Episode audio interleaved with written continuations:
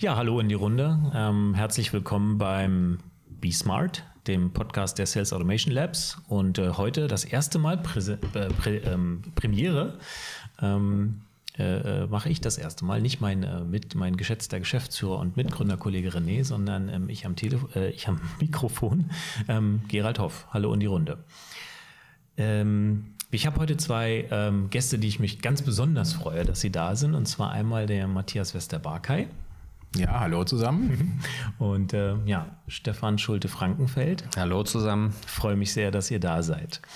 Ähm, starten wir heute rein. Ganz ähm, spannende Folge, ähm, in der wir uns ähm, mit der Frage beschäftigen wollen, die im Grunde jeden Unternehmer umtreiben sollte, wenn er, ähm, ja, wenn er als Unternehmer tätig ist, nämlich äh, wie kann ich den Wert meines Unternehmens steigern, wie kann ich eine Performance-Steigerung hinbekommen und äh, in der derzeitigen Situation ist es natürlich so, dass ich da viele, viele verschiedene Möglichkeiten habe. Und ähm, das Thema Digitalisierung treibt uns um, das Thema Innovation, neue Technologien treiben uns um, ähm, äh, das Thema Mitarbeiter, People an sich, Thema HR, äh, meine ich damit, könnte, könnte relevant sein dafür. Es gibt da viele, viele verschiedene ähm, Möglichkeiten, wie ich das beleuchten kann. Und ähm, vielleicht starten wir mal ganz kurz mit eurem Background, ähm, Matthias und ähm, Stefan. Ähm, vielleicht starten wir mal mit dir, Matthias. Kannst du dich kurz vorstellen? Was hast du, was hast du für einen beruflichen Hintergrund? Und ähm, ja, bitte. Ja, Matthias Westerbarkay, ich komme aus Gütersloh und ähm, habe Betriebswirtschaft studiert in Stuttgart vor vielen, vielen Jahren mhm. und äh, bin dann bei Klaas eingestiegen. Mhm. Klaas, die ähm, Landmaschinentechnik-Profis. Genau, mhm. Mähdrescherfahrer war ich Geil. nicht. Ich war im Finanzbereich tätig mhm. am Anfang im äh, Konzernrechnungswesen und habe dort ja die Zahlen ähm, zusammengebaut und Geschäftsberichte erstellt und ja, solche schönen Sachen. Mhm. Okay, und was machst du heute?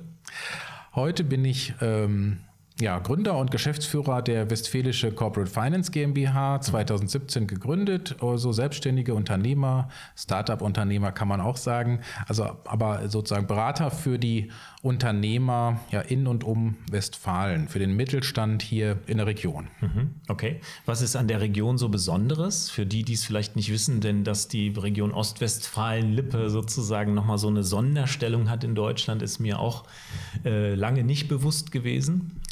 Ja, da würde ich erstmal jeden einladen oder beziehungsweise einladen äh, darf ich natürlich nicht, äh, äh, aber ähm, motivieren, in, uns zu, zu, zu besuchen.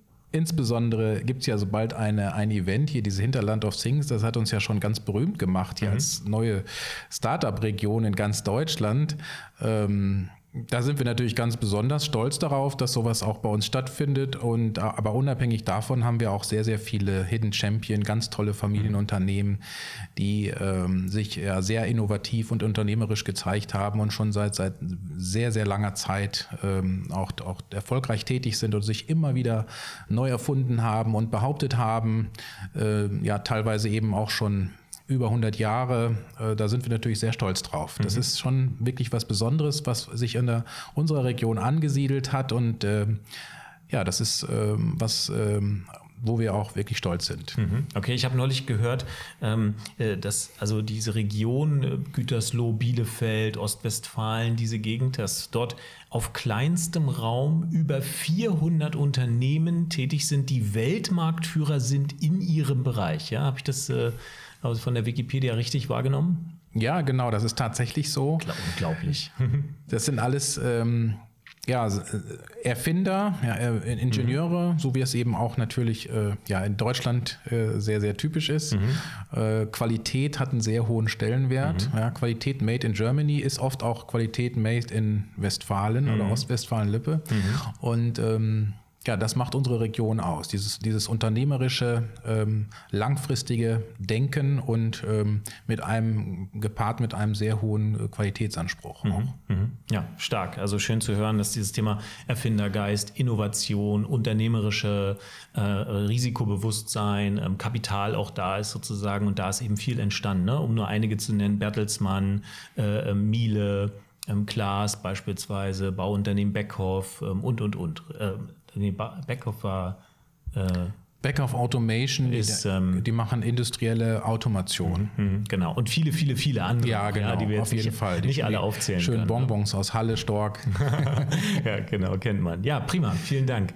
Ähm, Stefan, ähm, stell dich doch bitte mal kurz vor. Ja, Stefan Schulte-Frankenfeld, zwei Kinder, 50 Jahre alt geworden und äh, ja, ich bin gebürtiger Bielefelder, mhm. mich jetzt immer ein bisschen in die Ferne gezogen. Ich war während der Abi-Zeit mal ein Jahr in Amerika, habe mhm. dann äh, in Paderborn BWL studiert. Mhm. Ja, und bin nach dem Studium direkt nach Madrid gegangen, war Assistent der Vertriebsleitung bei Miele mhm. und habe dann von unserem heimischen oder unserem Familienunternehmen, das war damals die Gloria Feuerlöscher, die man kennt. Ja, klar, kennt jeder. Genau. Ne? Hängen in jedem Büro rum. Genau, äh, damals 50 Prozent Marktanteil bei den mhm. portablen Feuerlöschern. Die Tochterfirma praktisch als Startup aufgebaut in Madrid. Ah, spannend. War fünf Jahre dann in Madrid mhm. und war dann Mitglied der Geschäftsleitung von mhm. Gloria, mhm. die wir später dann äh, verkauft haben im mhm. Familienkonsens. Mhm. Also du hast dich immer sozusagen auf der Ebene Gesellschafter, äh, äh, Familienunternehmer, Geschäftsführer sozusagen Richtig, gesehen. von der Pike, das ist die eigene DNA, die man nie mehr ablegt. Ne? Genau, okay. das okay. ist so mein Hintergrund. Spannend, wahnsinnig spannend. Ähm, also auch in dem Kontext Unternehmertum, äh, Mittelstand, Innovation, Erfindergeist. Ihr habt sicherlich auch einige Patente bei Gloria damals ja, das, äh, gehabt. Das ist richtig. Das hat mein Vater sehr stark vorangetrieben. Mhm. Die Ingenieurkultur bei mhm. Gloria und äh, da hatten wir viele, viele Patente mhm. und das ist auch eine der Stärken des Mittelstands irgendwo und das habe ich alles natürlich irgendwo mit der, kind, äh, mit der Muttermilch aufgesogen, ne? das mhm. ist ganz klar und mhm. äh, so bin ich halt groß geworden. Mhm. Okay. Ja.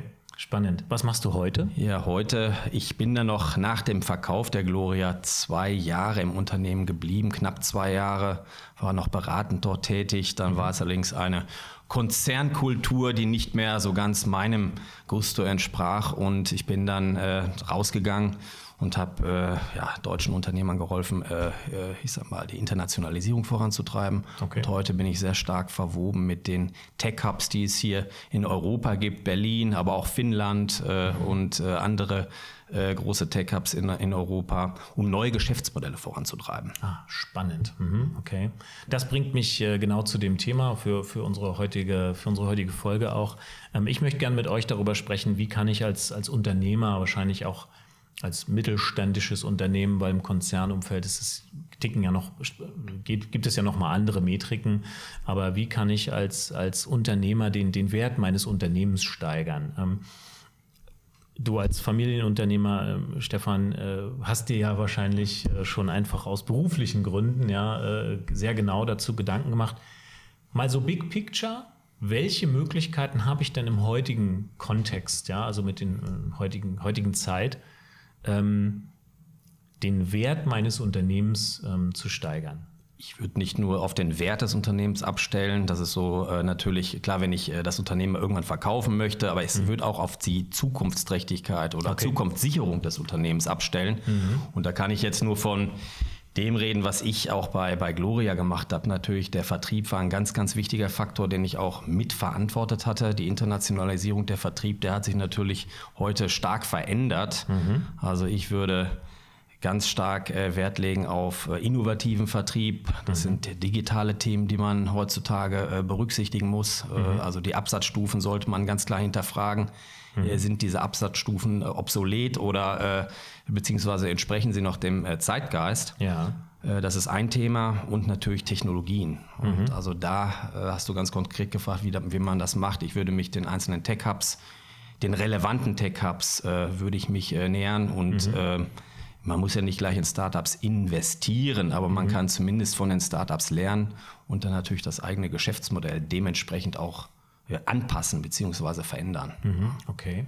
Also du sagst, ähm, auf der einen Seite schauen, was gibt es für erfolgreiche, nennen wir sie digitale, innovative Geschäftsmodelle, über den Tellerrand schauen, auch vielleicht nicht nur in der eigenen Industrie schauen und auf der anderen Seite schauen, dass man über Vertriebs, also über die Möglichkeiten, wie man heute Vertrieb anders macht als vor 20 Jahren, ähm, zu schauen quasi, ähm, dass das Unternehmen zukunftsträchtig bleibt. Das, ja? ist, das ist richtig, weil das hat äh, mit Sicherheit die schnellste Wirkung der Vertrieb. Mhm. Ich bin kein Strukturierer nie gewesen und werde es auch keiner sein, aber mhm. für mich war immer Vertrieb, Internationalisierung, äh, zu wissen, wo bewegt sich der Kunde, wo kann ich den Kunden heutzutage abholen, mhm. eines mhm. der wichtigsten Punkte. Mhm. Okay. Und ich denke, wenn man das nicht tut, dann ist man nicht richtig unterwegs im Markt heutzutage. Mhm. mhm. In, genau, der, also in der Dynamik. Ne? So wie moderne Unternehmen das eben auch tun. Ne? Genau. Ganz klar analysieren, welche Probleme haben eigentlich richtig. meine Kunden, welche Dinge treiben sie um und dann gegebenenfalls Lösungen dafür schaffen. Richtig. Mhm. Der größte Werthebel ist immer das Wachstum. Ja? Mhm. Umsatzwachstum bringt den, den, die höchsten Unternehmenswerte. Okay. Wenn, ich, wenn ich ein Unternehmen bewerte, schaue ich immer natürlich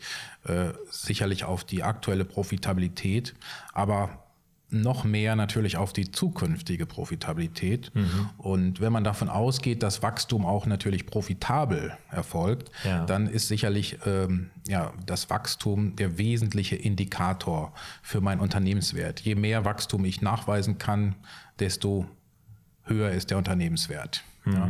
Deswegen ist natürlich das am ja, der, der, der wichtigste, relevanteste Hebel. Und ich meine, das ist ja euer Spezialgebiet auch. Mhm. Das heißt, wenn ihr ähm, gute Projekte macht, ja, dann könnt ihr im Grunde die größten Werte für Unternehmen schaffen. Okay. Ja. Der, Im Vertrieb liegt äh, das größte Potenzial. Mhm. Mhm.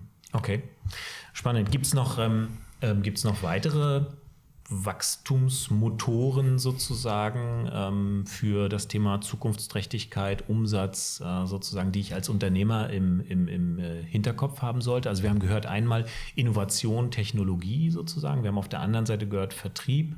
Ähm, Gibt es noch weitere Hebel, die ich äh, habe, sozusagen, um den, ja, um das Unternehmen sowohl zukunftsträchtiger als auch ähm, wertvoller zu machen?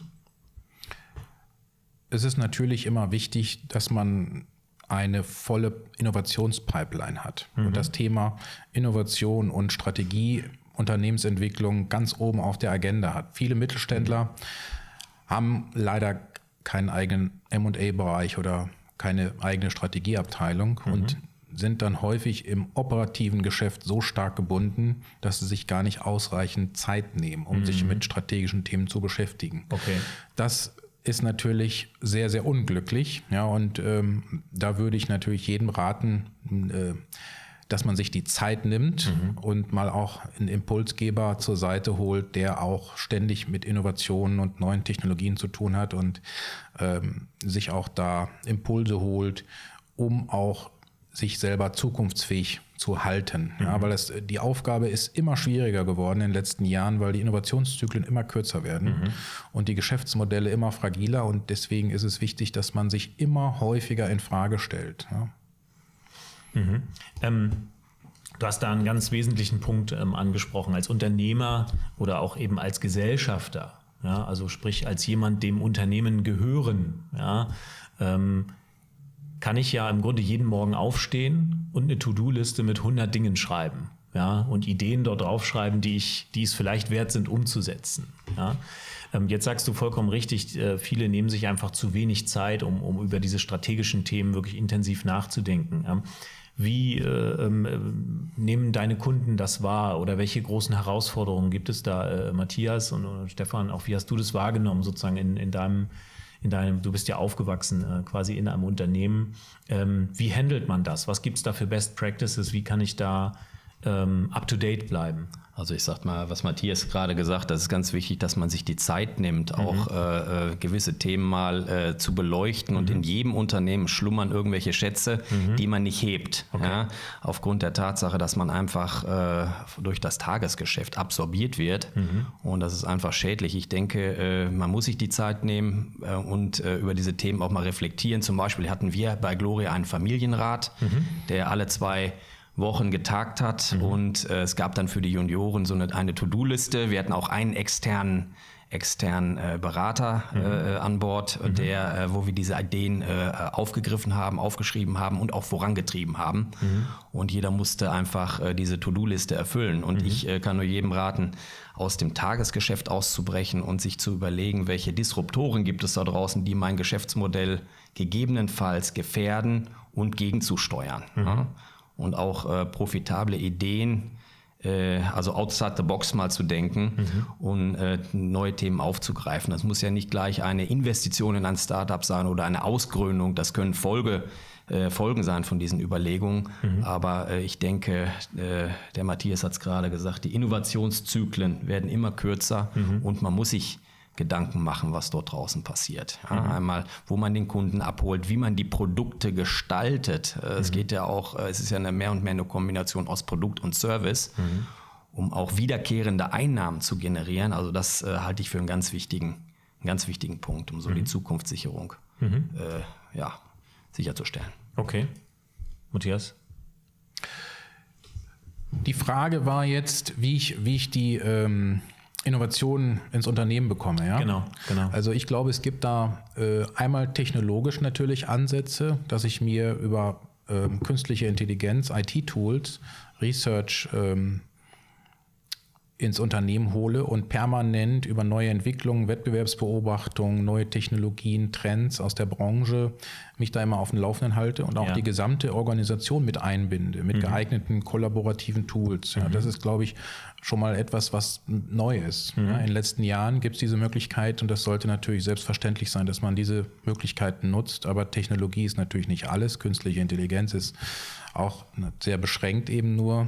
Ähm, am Ende zählt natürlich auch persönliches Netzwerk, dass mhm. man auch dann die Erkenntnisse möglichst ähm, so umsetzt, dass da auch was Vernünftiges rauskommt und die auch ähm, in ein Geschäftsmodell umsetzen kann. Mhm. Und da äh, gibt es natürlich noch keine Tools. Dazu braucht man immer noch schlaue Köpfe, Berater oder Ex oder, oder man macht es selbst natürlich. Ähm, dieses persönliche Netzwerk zu den relevanten ja, Tech-Hubs und Experten, Universitäten, ähm, wird natürlich immer wichtiger, dass man sich da auch öffnet und regelmäßig diese äh, Impulse sich von außen holt. Mhm, mh. Wir hatten zum Beispiel mal ein Technologiecluster aus Finnland, mhm. aus Tampere. Mhm. Äh, äh nach Ostwestfalen geführt. Das war mhm. zum Beispiel ein sehr interessanter Punkt, dass man äh, aus dem Ausland auch ein paar Ideen aufgreift. Mhm. Ich bin auch mal in Israel gewesen, habe mir die Technologie-Hubs dort angeschaut. Das ist auch sehr interessant gewesen. Mhm. Also man muss auch ein bisschen über den Tellerrand schauen. Ja.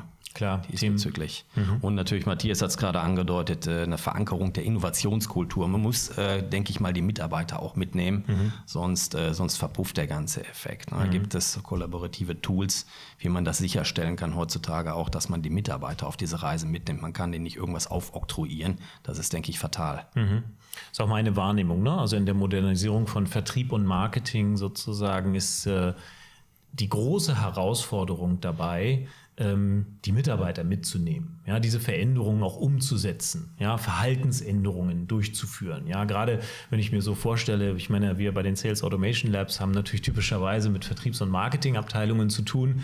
Und ich selber bin seit über 20 Jahren Vertriebler. Ich ähm, da gibt es schon einige Persönlichkeiten, die äh, sicherlich auch erfolgreiche Umsätze einfahren und das seit Jahren oder Jahrzehnten sogar. Ähm, die natürlich von sich behaupten, dass sie äh, das am besten können. Ja, und jetzt kommen also Startups daher und gehen andere Wege. Ähm, jetzt kommt Technologie, die ähm, Tagesabläufe, äh, Prozesse ähm, im Grunde auf den Kopf stellen und, und Dinge anders möglich machen. Und äh, da ist auch ganz oft meine Wahrnehmung, dass natürlich äh, ein gewisser Protektionismus stattfindet. Ne? Also wir haben das schon immer so gemacht und das behalten wir erstmal so lange, wie es noch geht, irgendwie bei. Ja, und das ist ja sicherlich auch ein Stück weit nicht verkehrt. Man kann nicht äh, sozusagen auf jeden neuen Trend sofort aufspringen. Das macht überhaupt keinen Sinn. Es muss äh, sehr wohl überlegt sein. Ähm, aber das äh, würde mich eben eben auch mal interessieren, äh, wie ich meine Wahrnehmung ist. Ähm, dass äh, viele Mittelständler noch keine klare Strategie haben äh, im Umgang mit ähm, Startups zum Beispiel.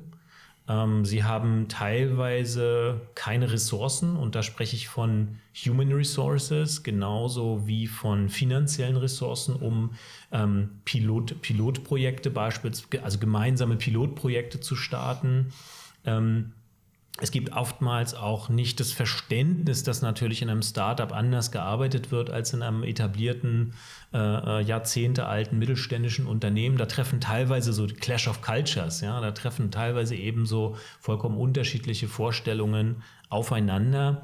Ähm, wie kann ich das lösen? Wie, wie kann ich das ähm, hinkriegen als Mittelständler, ähm, da wirklich ähm, ähm, modern zu bleiben und da die richtigen Prozesse einzusetzen? Auf der einen Seite mein Kerngeschäft nicht kaputt zu machen, aber auf der anderen Seite trotzdem diese innovativen Themen eben zu verfolgen. Ja, man könnte zum Beispiel auch Testballons äh, starten für ein. Also erstmal noch eine Lanze brechen für die äh, etablierten Strukturen. Wir waren natürlich auch bei Gloria mal darauf bedacht, man darf das eigene Geschäftsmodell nicht kaputt machen. Da mhm. muss man schon sehr vorsichtig sein. Klar. Wenn man die Vertriebsstrukturen irgendwo verletzt, dann gibt es nämlich äh, wirklich große Probleme auch mit den, mit den Kunden beziehungsweise mit den äh, eigenen Repräsentanten, Vertretern und so weiter und so fort. Aber deswegen ist vielleicht eine Möglichkeit, dass man äh, einen Produktbereich auslagert und da erstmal einen Testballon macht zum mhm. Beispiel. Das kann eine Ausgründung sein, wo man sagt, Mensch, man probiert das einfach mal aus. Man kann das anonym machen oder auch nicht anonym mhm. und äh, so mal eine Art Schnellboot im Markt äh, lanciert und mhm. einen Testballon macht. Das ist, das ist eine Möglichkeit, mhm. die ich sehe. Mhm. Ja. Okay, machen ja auch viele, ne? wenn ich mir zum Beispiel mal Fiesmann anschaue, die haben ja sehr früh damit angefangen, ne? Äh, Heizungsbauer oder ähm, äh, auch einige, einige andere Mittelständler, ähm, die damit sehr wohl äh, schon sehr früh ähm, experimentiert genau, haben. Genau, da kann man dann von lernen. Ne? Mhm. Das ist äh, mit Sicherheit eine ganz gute Lernkurve. Mhm. Ich habe dabei gesehen, dass das quasi immer in einer separaten ähm, Firma oder in einer separaten Digital-Unit ähm, stattfindet. Äh, wenn das sozusagen in dem Mutterunternehmen stattfindet, hat das meistens nicht funktioniert. Wie siehst du das? Das ja, das ist, äh, es kann sehr hinderlich sein, wenn es äh, in, in, in dem, in dem äh, Kerngeschäft angesiedelt ist. Mhm. Deswegen ist es schon ein Vorteil, das mal auszugliedern, mhm. um erstmal äh, allmählich sich an diese Thematik ranzurobben mhm. und erstmal einen Testballon zu starten. Mhm. Ja. Okay. Mhm. Man kann eine eigene Einheit gründen oder wie man das auch immer gestaltet, das ist, mhm. das ist mannigfaltig möglich. Okay. Matthias? Also ich würde nicht empfehlen, sondern wenn man jetzt meint, man muss unbedingt ein Startup kaufen, dann ähm, das quasi mehrheitlich zu übernehmen und dann versuchen zu integrieren. Also auf keinen Fall. Ich glaube, das da zerstört man die, die äh, gute Kultur. Mhm. Das heißt, diese, dieser Hinweis, dass man das parallel läuft, finde ich absolut äh, wichtig. Mhm. Ja? Und dass man versucht, von denen zu lernen. Also ähm, was ich mir sehr gut vorstellen könnte, jetzt mal als Beispiel für, für den Vertrieb. Ähm, ihr zieht eine Digital-Unit auf, ja, als Vertriebsprofis und ähm, geht einfach mal in den Wettbewerb und zeigt hier ähm, parallel zu dem vorhandenen Vertrieb. Das fände ich eine sehr spannende Idee, ja. Mhm. Eine, eine, neue Unit mit euch aufziehen, die dann parallel mal zu dem etablierten Geschäft den Vertrieb aufrollt unabhängig dann natürlich voneinander. Ne? Nicht, dass der, der alte, sozusagen etablierte Vertrieb euch dann irgendwie Weisungen gibt, mhm. sondern ein echter Wettbewerb. Und da bin ich mir ganz sicher, nach dem, was ich bisher ähm, bei euch gesehen habe, mhm. was ihr schon ähm, wirklich gezeigt habt an, an, an Vertriebserfolge, das hat mich so beeindruckt, deswegen sitzen wir auch hier zusammen. Mhm. Ähm, weil ich da wirklich von überzeugt bin. Und ich glaube, wenn ihr im Wettbewerb irgendwo ein, antreten würdet, da würden da würden äh, viele, viele äh, Veränderungsprojekte damit initiiert. Und das kann ich nur jedem empfehlen. Ähm, Wettbewerb aufbauen, was auszuprobieren und offen sein für, für Neues. Ja? Mhm. Mhm. Und nicht versuchen, Dinge, also sagen wir mal, Digital-Units zu kaufen und zu integrieren. Das wird nicht funktionieren. Mhm. mhm. Ja. Also daran hapert das ja vielleicht auch in Deutschland nicht an der Innovationskultur hinsichtlich der Produkte an sich. Wir sind ja in einer ingenieursgetriebene Kultur. Mhm. Ja. Und ähm, ich habe das immer so etwas bewundert, wenn ich mit unseren holländischen Vertretern äh, gesprochen hatte, wie die Vertrieb machen. Das ist äh, schon eine andere Welt zum Teil. Ne? Mhm. Aber unsere Produkte sind halt sehr, sehr gut. Wir müssen jetzt eine Kombination finden aus diesen hervorragenden Produkten mhm. und äh, ich sag mal dem innovativen Vertrieb. Mhm. Deswegen kann ich nur jedem raten, da irgendwo Initiativen zu ergreifen. Man sieht das auch schon bei unseren Familienunternehmen, da ist äh, sehr viel Leben drin zurzeit, wenn man äh, die Meldung sieht dort und mhm. äh, dass man dort auch im Vertrieb innoviert, was durchaus natürlich notwendig ist, mhm. um den Kunden auch abzuholen. Mhm. mhm. Spannend. Also ähm, meine Wahrnehmung an der Stelle zum Thema Veränderung des Vertriebs ist im, rührt im Grunde von Seiten des, von Seiten des Kunden und von den Nutzergewohnheiten her. Ja, soll heißen, ich verfolge die, also ich vertrete diese These ja auch ganz klar. Ähm, ich komme aus einer Welt, ich habe angefangen, Vertrieb zu machen äh, mit einem Telefonbuch, ja, gelbe Seiten, ja, und einem Festnetztelefon und habe dort sozusagen in der Kalterquise beruflich angefangen. Ja, und dann ähm, Leads generiert, wie man heute so schön sagen würde, Leads qualifiziert und dann entsprechend auch konvertiert. Ja. Ähm, und sicherlich arbeiten ganz, ganz, ganz viele Unternehmen und Vertriebsteams auch heute noch so. Ja, mit, ähm, das weiß ich aus den Projekten, sehr stark äh, äh sinkenden Erfolgsraten. Ja, ähm, deswegen ähm, können wir ja zurzeit, äh, machen wir ja auch sehr, sehr viele solcher Projekte, um zu gucken, wie kann man das anders machen. Woher rührt das? Warum, warum funktioniert das nicht mehr so gut? Erstens, ähm, fast 100 Prozent aller Entscheider im B2B-Segment sagen in Umfragen, dass sie nicht auf Kaltakquise reagieren, dass sie das nicht mehr tun. Und der moderne Einkäufer sieht ja heute so aus, drei von fünf drei von fünf Einkäufern oder drei von fünf Entscheidern im, im Businessbereich sind mit Internet und Social Media aufgewachsen und bringen deswegen ein anderes Käuferverhalten und das andere, ein anderes Auswahlverhalten eines Anbieters mit sich. Soll heißen, ähm, typischerweise ist es ja nicht so, dass ich sage, Mensch, heute ist eigentlich ein schöner Tag, um von einem Verkäufer angerufen zu werden, um von ihm etwas angeboten zu bekommen.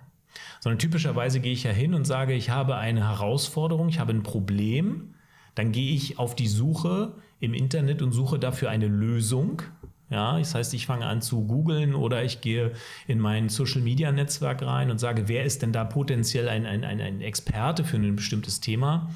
Ähm, fange an, mich mit dem Thema mit, sagen wir mal, Content, also mit, mit informativen Beiträgen ähm, entsprechend dem Thema zu nähern, baue dabei hoffentlich Vertrauen zu einer Marke oder zu einem Experten entsprechend auf und starte dann im Grunde eine Anfrage, dann habe ich aber schon mehrere Artikel vielleicht gelesen, ähm, ein, ein E-Book vielleicht studiert oder Videos gesehen, ja. Und ähm, das, dem Ganzen trägt das natürlich Rechnung. Ja? Das heißt, ähm, wir gehen ganz klar von, das Käuferverhalten hat sich verändert. Und der Käufer, ich gehe sogar so weit, dass ich sage, der potenzielle Käufer hat im Grunde die Kontrolle über den Verkaufsprozess übernommen. Denn früher konnte ich den ja als Verkäufer steuern, da ich die Informationen gesteuert habe, die ich gegeben habe. Heute ist es ja umgekehrt und das, das, da müssen wir von, kann ja jeder von sich selber ausgehen. Wenn du heute hingehst, Matthias, und Problem, oder Stefan, ja, wenn du ein Problem hast, dann fängst du an zu googeln und gehst auf die Suche ähm, und, und guckst, wo findest du eine Lösung und wer bietet eine an oder wer hat, du gehst ja hin und sagst, hat vielleicht jemand anders schon mal das gleiche Problem gehabt und wenn ja, wie hat er es gelöst, ja? Und ähm, ich glaube, also das ist so meine Wahrnehmung. Darin besteht die größte Herausforderung für viele Unternehmen, diese Content-Positionen zu besetzen für diese, für diese Lösungsanbieter. Wie, wie, wie siehst du das? Ja, ich finde das sehr spannend auch, ähm, dass sich quasi die Entscheidung, wann ich einen Verkauf mache, sehr stark verlagert in in die Phase, wo man im Grunde noch gar nicht äh, sich, sich kennt, ja, mhm. im Internet. Dass man mhm. also die Möglichkeit hat, sich im Internet kennenzulernen durch ja, Podcasts oder Videos. Äh, mhm. Und äh, naja, schon eine gewisse Vorstellung hat von demjenigen, ähm, den man dann möglicherweise anruft. Mhm. Äh, das das finde ich sehr, sehr spannend. Sehr konkrete und, sogar im Zweifel. Ja, ja man ja, hat genau. gemeinsame Kontakte, man, man weiß, genau. welche Interessen, wo Was hat das studiert. Typ, ja? ja, richtig, genau. ne? Ja, das, das finde ich wirklich sehr, sehr, sehr spannend, äh, dass das funktioniert. Mhm. Und ähm, ja, des, deswegen ähm, würde ich das natürlich auch jedem empfehlen, das mal auszuprobieren. Mhm. Weil das im Grunde ja die, die, die moderne, äh, äh, der, der moderne Vertrieb und das moderne Marketing ist, was ja immer, immer weiter, so wie ich das verstanden habe, immer weiter zusammenkommt und ähm, ja, deswegen immer direkter wird. Das heißt, der Kundenkontakt, glaube ich, wird immer direkter und diese ganzen Distributionsstufen, ne, Stefan, das hast du ja eben auch gesagt, das wird immer weniger werden.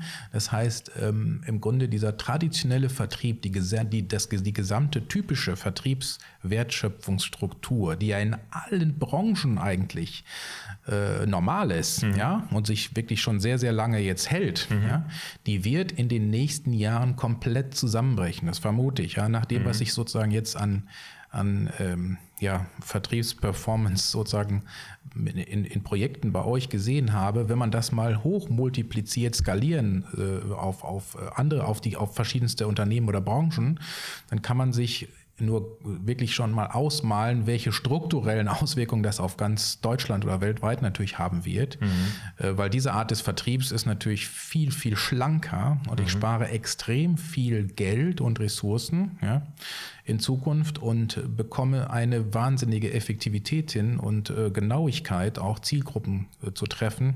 Das ist äh, wirklich sehr beeindruckend und ähm, naja, bedeutet natürlich auch sehr viel Potenzial jetzt in hinsichtlich ja, Wertsteigerung, Unternehmenswertsteigerung, äh, die wir natürlich auch äh, ja gerne dann ähm, jeden Unternehmer empfehlen würden, ja, das, mhm. das zu prüfen, was, was da für sein Unternehmen drin ist. Mhm. Ich gebe okay. euch ein Beispiel auch aus unserer alten Branche, sehr etablierte Branche, sehr konservativ mit den Feuerlöschern. Wenn ich damals an meine Zeit in Madrid zurückdenke, mhm. Aufbau des Vertriebs von der Pike, damals als 29-Jähriger von San Sebastian im Norden bis nach mhm. Tarifa, das sind fast äh, ja, ja, 1100 Kilometer, also es ist also ein mhm. Riesenland. Mhm. Und wie man das heute machen würde, es gibt heute Leasingmodelle, Servicemodelle im Bereich Brandschutz. Ne? Inkludiert nicht nur die Feuerlöscher, inkludiert eine Wartung von Rauchmeldern mhm. äh, und äh, anderen Löschsystemen. Mhm. Also selbst da in unserer alten Branche ist eine Disruption zu erkennen. Da bin ich auch gerade unternehmerisch an einem Thema dran.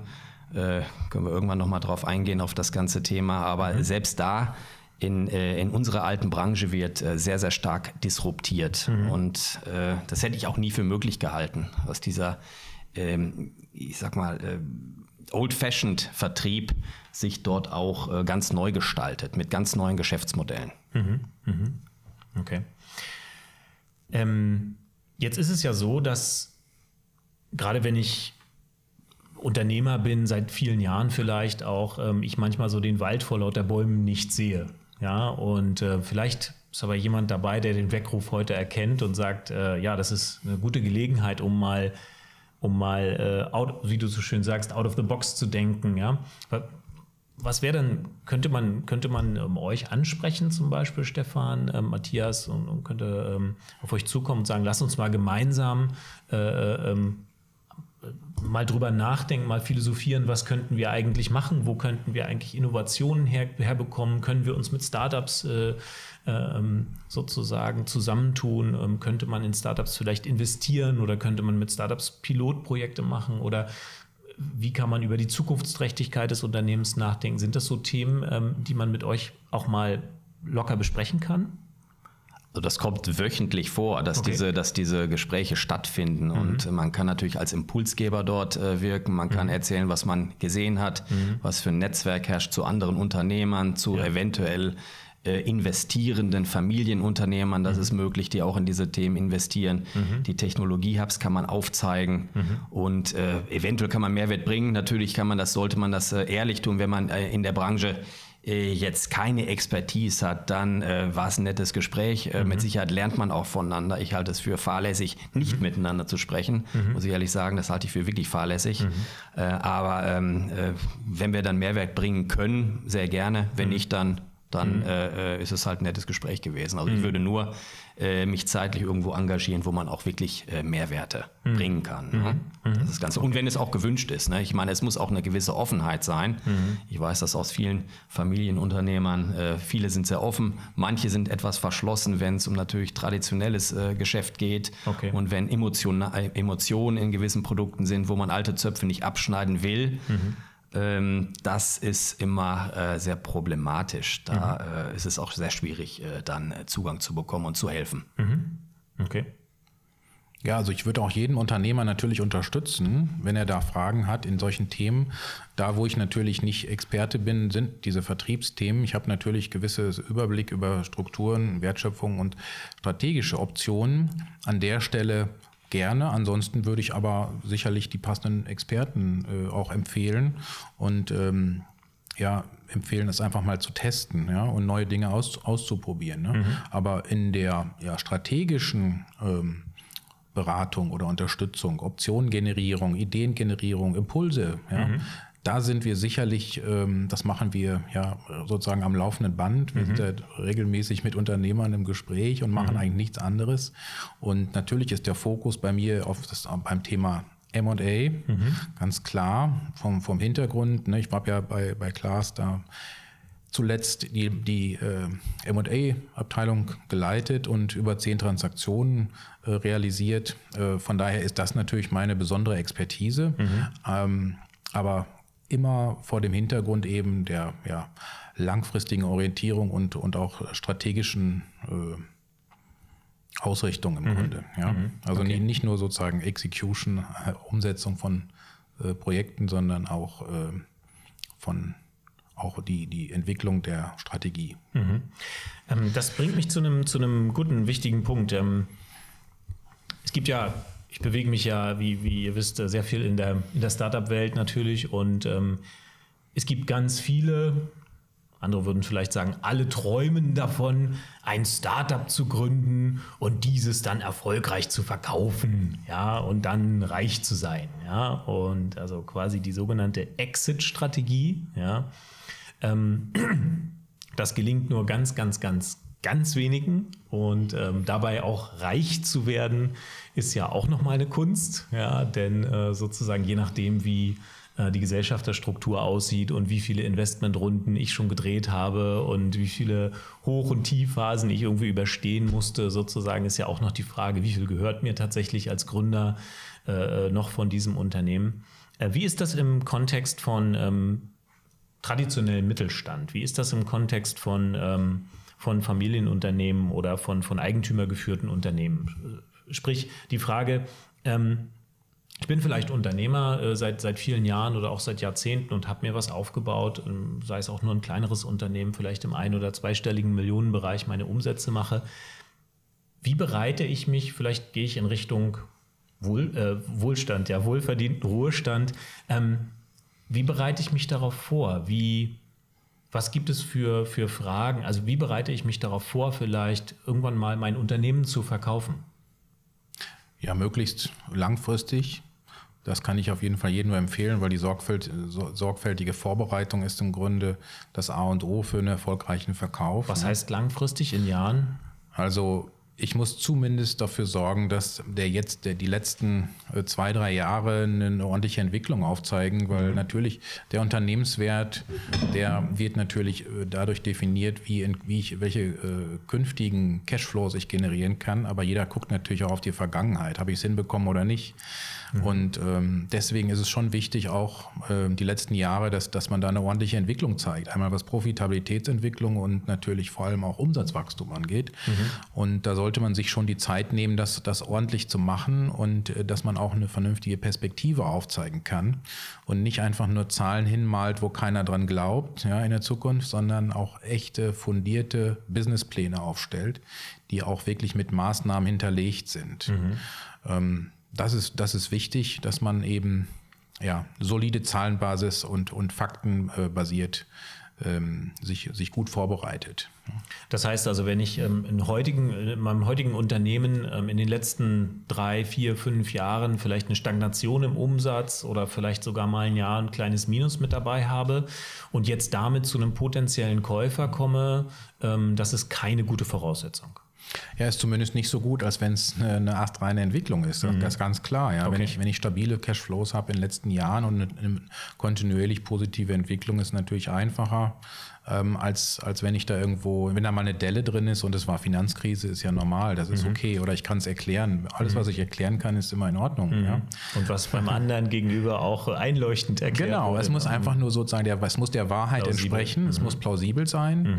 äh, es muss sowieso immer fair mit meinem Gegenüber umgehen und ich kann dem ja nichts vormachen. Ich muss alle Fakten auf den Tisch legen, auch frühzeitig in dem Prozess und ähm, ja, was ich eben deswegen jedem empfehlen würde, sich auch ein, ja, ein Projekt äh, äh, zu starten, ruhig ein, zwei Jahre vorher, wo man dann auch das, was man aus dem Unternehmen noch rausholen kann, wirklich mhm. rausholt. Ja, okay. einmal sicherlich äh, der größte Hebel ist Umsatz. Mhm. Ja, Umsatzwachstum ist ganz klar, hatten wir mhm. schon gesagt. Und ähm, aber auch alle anderen Bereiche, Systeme, mhm. Prozesse, bin ich überhaupt vernünftig digitalisiert? Ne? Das mhm. wird ja zunehmend auch zum Kriterium. Mhm. Oder ganz aktuelles Thema, wahrscheinlich auch wird das auch möglicherweise relevant. Ja, bin ich vom vom Thema Umwelt, Nachhaltigkeit, ja, bin ich da gut aufgestellt? Okay. Ja, das ist natürlich im Moment ähm, ja, ein großer Hype und mhm. äh, da muss man sich drauf einstellen. Mhm. Ja? Und mhm. äh, so, solche Themen sollte man ruhig langfristig sorgfältig vorbereiten mhm. und damit auch dann erst an den Markt gehen, wenn es soweit ist. Ne? Nichts ist schlimmer, als dass man sozusagen mh, hm, verkündet, dass man verkaufen will mhm. und damit frühzeitig oder zu früh an den Markt geht und ja. dann überrollt wird mhm. und dann in eine Defensive kommt, mhm. keine Zahlen hat, die man liefern kann, keine Präsentation, Datenraum nicht vorbereitet ist. Dann verliert man möglicherweise den besten Investor, den besten Strategen, der vielleicht zu einem passt. Mhm. Und man verbrennt sich im Markt. Ne? Das genau, ist äh, ein ganz, ganz ja. Äh, schlimmer man Punkt. Man kriegt nicht mehr eine zweite Chance. Ne? Irreversibel. Das ist schlecht. Okay. Ja. Ja, das spricht sich im Markt rum und ähm, ja, nach dem Motto, der will die Bude loswerden. Genau. Aber ja, oder ne, mhm. da, oder da haben sich, haben sich schon, wenn man äh, zu lange braucht, wenn man also einmal am Markt ist mhm. und, das, und der Prozess dauert zu lange, dann äh, ja, wissen das hinterher gewisse Leute und dann wird das Asset dann nicht, äh, ist das dann nicht mehr attraktiv. Mhm. Ja. Ähm, dann fragt sich jeder, naja, ist da irgendwas schiefgelaufen? Haben die irgendwie alle in der Due Diligence irgendwas Schlimmes festgestellt? Mhm. Und sowas sollte man natürlich vermeiden. Ne? Man muss sich gut vorbereiten, die Unterlagen müssen, der Datenraum muss zu dem Infomemo passen, der Businessplan muss konsistent sein, hinterlegt sein mit Maßnahmen. Ähm, es muss einfach alles stimmig und, und fair und gut vorbereitet sein. Mhm. Okay. Und man muss sich gut überlegen, ob man verkaufen will. Da muss man natürlich schon, Matthias hat es gerade gesagt, absolut hinterstehen. Mhm. Es ist schon ein sehr, ich habe es ja nun einmal mitgemacht, mhm. über mehrere Monate auch ein sehr emotionaler Prozess. Ah, okay. Man darf das nicht untersch äh, unterschätzen, wie emotional das für den Gesellschafterkreis auch ist. Mhm. Und äh, wir haben ja an, äh, an einen Strategen aus England verkauft und ich kann nur sagen, das war extremst professionell, wie die aufgetreten sind. Mhm, mh. Okay. Und kann da kann ich nur, wie Matthias gerade sagte, äh, kann ich nur raten, dass man sich extrem äh, professionell äh, aufstellt und sich äh, sämtlichen Fragen stellt oder sämtliche äh, Fragen vorbereitet, die kommen könnten, mhm. weil sie werden kommen, mhm. diese Fragen. Aber da kann man sich ja dann vertrauensvoll Natürlich. an euch wenden. Ja, ähm, ihr habt ja diese Dinge immer schon durch, ja. Ich finde das so spannend, ja. Also ich meine, äh, ähm, du bist ihr, oder ihr seid, äh, seid Menschen sozusagen, die quasi, ihr, du sprichst so von Transaktionen, ja. Das ist so, ja, weil das dein Business ist seit, seit Jahren, seit Jahrzehnten. Ähm, aber am Ende ist es so, dass man sozusagen eine Firma kauft. Ja, also das größte Investment, was der eine oder andere tut im Laufe seines Lebens, ist vielleicht mal eine Eigentumswohnung oder ein, ein Einfamilienhaus kaufen. Ja, aber du begleitest eben Menschen dabei oder ihr begleitet Menschen dabei, wie sie ähm, das Wertvollste, was sie jemals aufgebaut haben über Jahrzehnte in ihrem Leben, quasi entsprechend veräußern oder eben vielleicht nicht veräußern. Ja. Insofern ist das schon eine sehr, sehr verantwortungsbewusste Geschichte, äh, ähm, äh, mit der ihr da auch unterwegs seid. Wenn man sich euch also anvertraut, ähm, habt ihr da wirklich also auch ähm, einen sehr, sehr verantwortungsvollen Job. Ich denke mal, wenn die Nachfolgerschaft da ist und mhm. der Wille da ist, sollte man das Unternehmen weiterführen mhm. äh, und auch mit den geeigneten Maßnahmen. Wenn aber jetzt, wenn man sieht, dass der Markt irgendwo wegbricht oder äh, es keine Nachfolger gibt, keine Zukunftsfähigkeit, mhm. dann ist das eine Option, die man mit okay. Sicherheit oder ein Weg, den man beschreiten kann. Mhm. Also wir haben früher die, die Chance verpasst, leider, ja, mhm. rechtzeitig zu verkaufen. Also mein Großvater hat vor, naja, etwa 100 Jahren, 20er Jahren, ist ein Unternehmen, ein Unternehmen gegründet. Es hatte hinterher auch 300 Mitarbeiter, war super profitabel. Oh. Mhm. Ähm, und mein Vater hatte das dann ja weitergeführt und ähm, leider aber nicht rechtzeitig ähm, verkauft, mhm. ja, mhm. weil ähm, da sind die äh, Wettbewerber aus, aus China und Taiwan gekommen, also das war Fahrrad, Fahrradbusiness, ne, Fahrradlenker, mhm. haben wir hergestellt früher und ähm, das äh, war auf einmal von heute auf morgen nicht mehr wettbewerbsfähig. Ne? Und dann hätte man sich natürlich, ein Geschäftsmodell hätte man umstellen können. Ähm, wäre natürlich eine Möglichkeit gewesen. Ich war ja ständig darauf vorbereitet und äh, programmiert, sozusagen das Unternehmen mal zu übernehmen, aber es hat nicht, das hat dann nicht funktioniert, mhm. weil ähm, eben da äh, so eine Disruption aus Asien kam. Das war mhm. im, im, im, Fahrradbusiness schon sehr, sehr frühzeitig so, okay. ähm, dass die da reingekommen sind. Und das ist natürlich immer wichtig, dass man den passenden Zeitpunkt auch findet. Mhm. Ja? Mhm. Weil ähm, ja, sich von so einem geliebten Familienunternehmen zu trennen, das ist wirklich sehr, sehr schmerzhaft, schmerzhaft und die meisten machen es eben nicht oder wenn es wirklich zu spät ist. Mhm. Das ist natürlich meine ganz persönliche Erfahrung, schmerzvolle Erfahrung, die ich ähm, ja in meiner Jugend äh, erlebt habe und, und niemanden wünsche. Mhm. Mhm. Ja, nachvollziehbar. Kommen wir zu einem letzten großen Thema für heute. Ich meine, einer der größten ähm, Faktoren auf der auf der Ausgabenseite in einem Unternehmen ist äh, sozusagen das Personal. Ja, in digitalen Unternehmen sozusagen ist es sogar der allergrößte Teil. Hin und wieder, wenn man sich mal so eine ähm, Bilanz anschaut, ist das teilweise sogar 90 Prozent der Ausgaben, die für Gehäl Löhne und Gehälter ähm, ausgegeben werden. Thema HR, Thema People, Thema Mitarbeiter, Thema Nachfolger natürlich auch. Ähm, wie seht ihr das? Wo seht ihr da die großen Herausforderungen für die Zukunft, für, für Unternehmer? Was, was nehmt ihr da aus den Gesprächen auch mit diesen Unternehmern, mit den Mittelständlern wahr? Was sind da, was sind da die Herausforderungen?